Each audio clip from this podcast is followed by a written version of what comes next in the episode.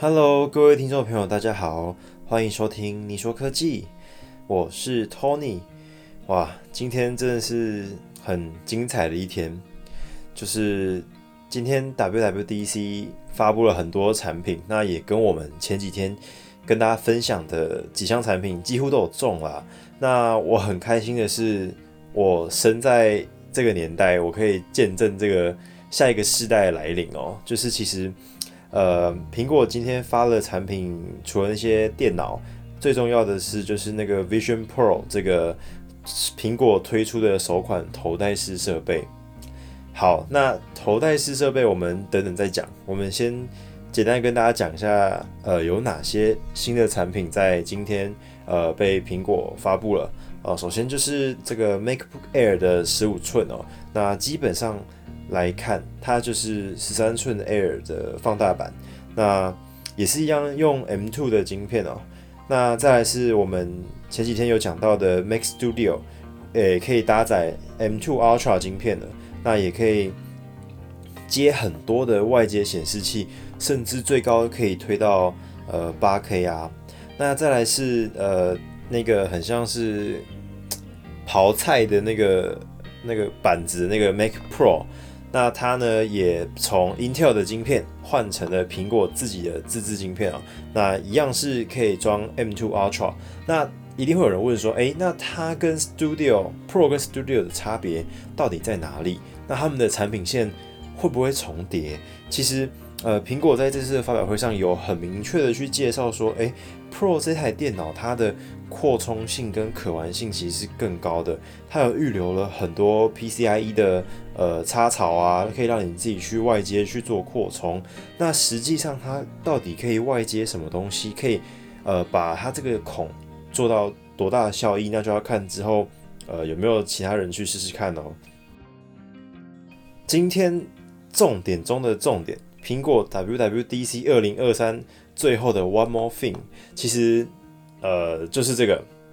Vision Pro 的头戴式。设备那其实后面那段我没看到啦，因为我昨天看到他发完电脑，然后开始讲软体的部分，我就哦好累哦，我就直接睡着了。所以呃这个就比较可惜，我没有当下看到那个画面。但我今天一早起床就开始看这整个影片啊，看大家的介绍啊，看他的发表会。其实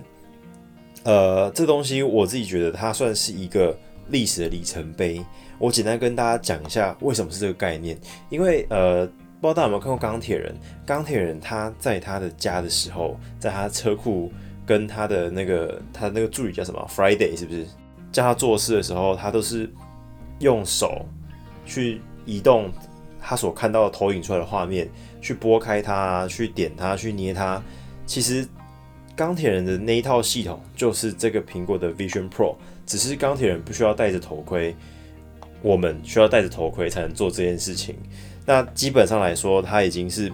非常相似了。其实只要苹果在呃把 Siri 做的更呃智慧化一点，搞不好我觉得就会有很类似像钢铁人的那种感觉了。好，讲这么多，我们来讲一下呃这个 Vision Pro 到底什么特色哦。首先就是我们前几天有讲到是 M2 呃会有一颗嘛，那苹果还特地在这整个头盔上面。加了一个 R One 的晶片哦，那其实这个 R One 的主要的工作就是在处理这整个呃头盔上面高达十二颗镜头跟各种传感器，还有一些音讯的部分，它去处理这些东西，然后再丢给 M Two 去处理呃影像的部分哦。其实它就算是分工合作的一个概念啊，大家可以这样想。那再来就是它有一个新的解锁技术哦，像是以前我们用 iPhone 啊。不是打密码，就是 Touch ID，就是 Face ID。那这次这整个头盔，苹果也不也不忘去做它的安全性的设置。它的安全性就是 Optic ID 解锁。那它的原理其实就是它的眼罩内部啊有很多不可见光的 LED。那它会利用这些不可见光打到你的视网膜上面，那再用它的那个 IR sensor 去测你这个你虹膜的每个角度不同。反射回来的光来判断你的生物辨识，然后进而就可以去解锁。再来是它最酷的地方，是可以用眼神去控制说，诶，我现在假设我的眼睛看右上，那我右上这个 app 就会亮起。那我接下来我的手只要去捏一下，就可以选这个 app。那其实这个东西，呃，是很早以前就有的技术，但是苹果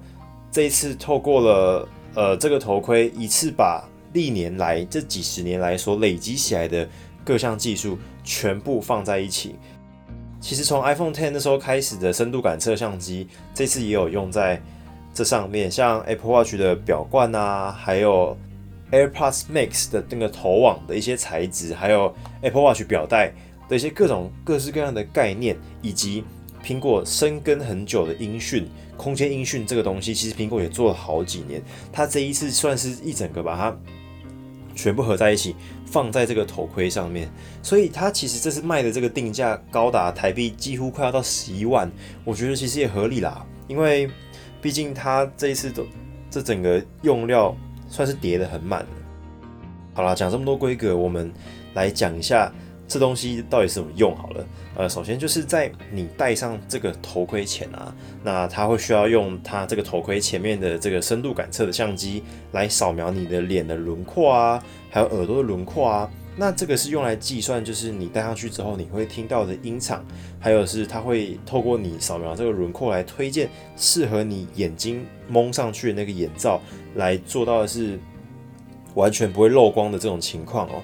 那最后一个就是它要透过这个感测去。制作你的虚拟人像啊，这个虚拟人像要做什么？我们待会会讲到。好，那在前面这些前置作业做完之后，那就是如果说你有近视啊，你可以去测量你的眼睛的度数，那它会配一个镜片，直接吸上去那个呃头盔里面，你就不需要戴着眼镜去戴头盔了。如果说你是有近视或是远视的人，你之前有用过 VR 头盔，你就会懂我在说的那个痛苦是什么，就是真的很麻烦。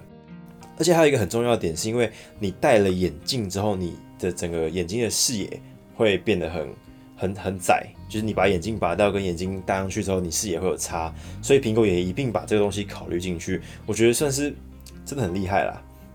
好，那接下来就是你的度数配好之后，就是要来更换你的眼罩，就是每个人的的脸的轮廓不一样，所以所适合的眼罩也不一样。那更换好适合你的尺寸之后，你接下来就是把头盔戴上去嘛。那戴上去之后，这时候我们刚有提到说可以用眼睛在操控方向。那这时候你就必须先用你的眼睛去看向荧幕中间呃四周的小点，就是先设置对位啦。你要先让系统知道你的眼睛在看哪里嘛。那这些东西全部设定好之后啊，它就会显示一个 Hello 的画面。就是苹果苹果那个很经典的 Hello，然后接下来你进去用那个系统，你只要眼睛指向看向哪一个 App，那个 App 就会亮起来。然后接下来你手只要在身体的前端，镜头可以看那个头盔上面镜头可以看到你的地方，你捏一下，它就会打开了。接下来是我们来讲一下这整个头盔在看呃电影啊、看照片的体验哦，就是呃，它其实在看电影的时候，你可以把整个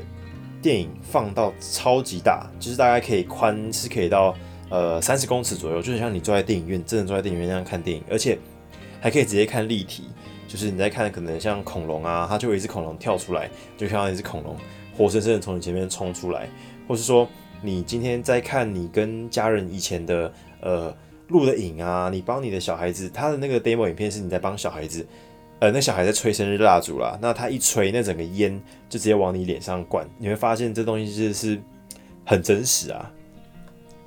对，那再来就是一些呃工作，像说你的 Make，你原本 Make 可能只有十三寸的荧幕，但是你透过这个头盔，你可以直接把 Make 上面的荧幕放大，那你依然是用着那个 Make 的键盘，所以这个东西算是很真的是很前卫啦。然后最后一个比较特殊的点是说，这个 FaceTime 的功能做的非常的棒点是，它有一个叫做 Persona 的虚拟人像这个东西，就是我们前面有提到说，为什么需要用深度感测相机来描绘你的脸的轮廓？那这时候就是要替你做一个虚拟人像，显示在它外面这个 iSign 的这个荧幕上面，让其他人可以看到你。就比如说，你今天你家人走进你房间里。靠近你啊，相机感测到之后，你的眼睛上面的荧幕就会亮起你的眼睛，而且你也会看到你家人走过来，你就可以及时的跟他互动，他也会看到你在互动，就很像你只带着一个滑雪镜而已。这其实是做的非常的贴切，我们之前在用各种 VR、AR 头盔上面带来的各种不便的的问题，它去改善了它的便利性。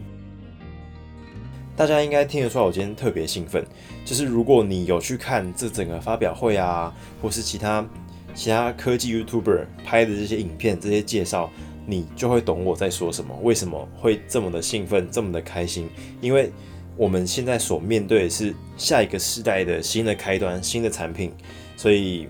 真的是非常的酷啦。好，那最后再跟大家补充一下，就是一定会有人在问说，哎，可是你这样子是不是可以一直在？乱看别人啊，或是可以用里面的相机偷录影、偷拍别人。那这个部分是不用担心，因为苹果也有想到说，就是如果你在用里面的相机在做录影啊、录音设置的时候、拍摄的时候，呃，你的外面那个荧幕上面也会显示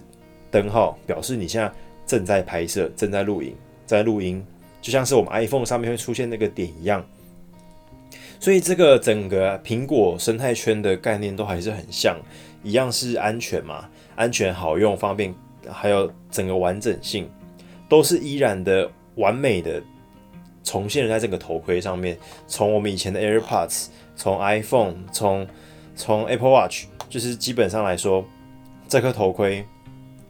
的可玩性很大。只不过现在它的应用可能还会偏少一点，价格可能会再贵一点。但我觉得它这整个价格卖到十一万。算是还 OK 啦，可以接受，因为你用过之后，你就会发现它上面所放的光达晶片啊，还有一些有的没的设计，光学结构设计，那真的是很顶级了。不过最后一个我没有办法跟大家分享，就是舒适性跟头晕，因为即便现在苹果把它这整个你看到的世界里面的东西已经是用四 K 的荧幕，那这个好处是什么？这可以大家减少你之前用其他家 VR 装置时候所发生的问题，像是呃，你以前用其他 VR，你看三百六十度，你眼睛转三百六十度周围，你会发现说，哎，为什么看这边会边缘的时候会特别模糊，颗粒感会特别重？就是因为这整个光学系统设计的时候，你看周边影像它是会被放大的，所以你看到的就是。它原本像素密度就是比较不足的情况下，再被放大，你就会看到很很模糊的颗粒感。但是苹果这一次用的是四 K 的四 K 的解析度，所以基本上来讲，我相信它的颗粒感跟模糊感一定会大幅的减少。但是还有一个很重要问题，就是到底戴久了会不会头晕？到底戴久了会不会你拔掉之后再用回到现实世界里面看东西，会不会觉得视视觉的距离上面有所差异？这都是很值得我们之后去体验、去做，呃，回馈给苹果去做改善的部分。对，好了，反正我今天就是非常的兴奋、非常的期待，所以讲话可能有点急，那也请大家多多包涵。好啦，那下一集的 podcast 我会跟大家分享一下，就是呃软体的部分。我们今天讲到的是硬体嘛，所以下次我们就来跟大家分享 iOS 十七跟一些呃 Apple Watch 啊，还有一些 iPad。跟一些 Make 上面软体，到底在我们下一代作业系统有做哪些更新，做哪些改动？好的，那我们今天的科技新闻就到这里结束喽。我是 Tony，我们下次再见，大家拜拜。